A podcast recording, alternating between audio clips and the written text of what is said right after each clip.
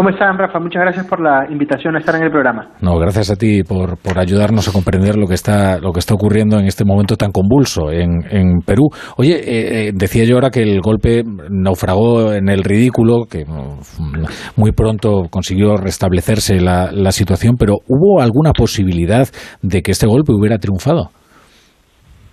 Yo, yo pienso que no. Eh, hoy día íbamos a tener una discusión sobre una moción de vacancia presidencial, que es como un proceso de destitución de presidentes que tenemos aquí en el Perú, y los pronósticos era que iba a salir airoso Pedro Castillo, que no lo iban a destituir.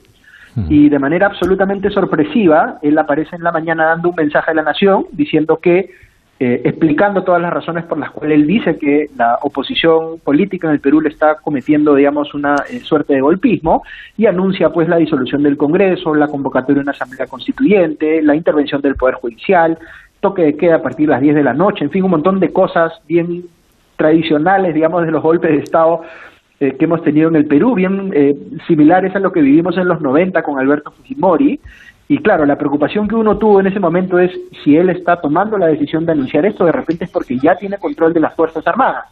Eh, pero rápidamente nos dimos cuenta que no era el caso y en cuestión de horas, como deben haber visto ustedes, Castillo ya está detenido por la policía y va eh, a ser conducido muy probablemente a la, a la cárcel, ¿no? Oye, pero esto es incomprensible, Augusto, porque él iba a lograr salvar el, la moción de vacancia y sin embargo puso a toda su bancada también en su contra, a sus propios ministros en contra.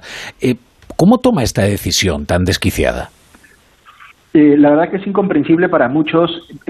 Parece tener mucho que ver con la gente que lo ha estado rodeando últimamente, porque él, él ha tenido en distintos momentos a, distintas personas hablándole al oído, ¿no? y en estos últimos tiempos las recomendaciones que han recibido han sido de escalar el conflicto con la, con la oposición, digamos, con el Congreso, y utilizar este camino que existe en el Perú de disolver constitucionalmente el Congreso buscando que le nieguen dos cuestiones de confianza, ¿no?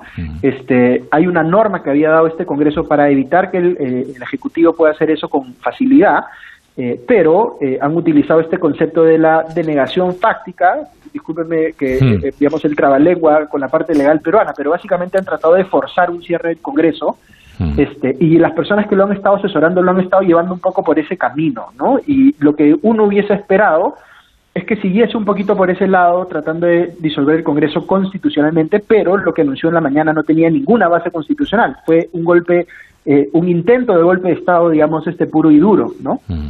Además nadie lo ha respaldado, más que, que algunas pocas personas que han salido a marchar en su favor, ¿no? Además, digamos que la escenificación en política es muy importante cuando vas a dar un golpe de Estado mucho más importante. Quiero decir, tienes que dar una imagen de poderío y de capacidad y de fuerza. Y, es que hemos visto a un presidente trémulo leyendo unos papeles a los que no, no levantaba la vista siquiera a la Cámara. Es bastante sorprendente también esa imagen de debilidad que da él en ese, en ese anuncio de disolución del Congreso, ¿no? Correcto, con las manos que le temblaban también. Él siempre ha sido un presidente débil, ¿no? Desde, el inicio de su mandato. Eh, eh, pero, digamos, eh, en la debilidad a veces es que los políticos se sienten acorralados y reaccionan de manera completamente sobredimensionada, como en este caso, ¿no? Y, lo que se comenta un poco en Perú en estas últimas horas es, él, él ha cometido todos los errores para terminar eh, en la cárcel, digamos, ¿no? O sea, no, no, tendría por qué haber ido por este camino.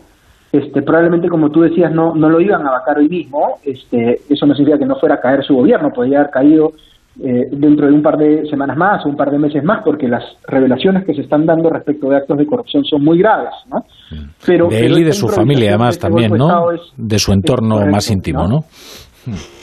Sí, es de, la experiencia, eh, digamos, este, cercana en el Perú, es el presidente que más fácilmente ha construido un caso, digamos, hmm. de eh, incapacidad moral permanente, que es el concepto que nosotros tenemos aquí para justificar una vacancia, ¿no? Cuando, cuando eh, digamos, aun cuando no hayan juicios con sentencias definitivas, la acumulación de hechos que demuestran que un presidente se están comportando de manera inmoral son suficientes como para tomar el camino de la vacancia, ¿no? y en su caso era eh, la cantidad de evidencias era, era muy, muy fuerte, ¿no? Sobre todo por las eh, acciones que tomó eh, con miras a obstruir la justicia, digamos, ¿no? A evitar que eh, digamos, este avance en los procesos judiciales en, su contra y en contra de sus familiares y funcionarios. Mm.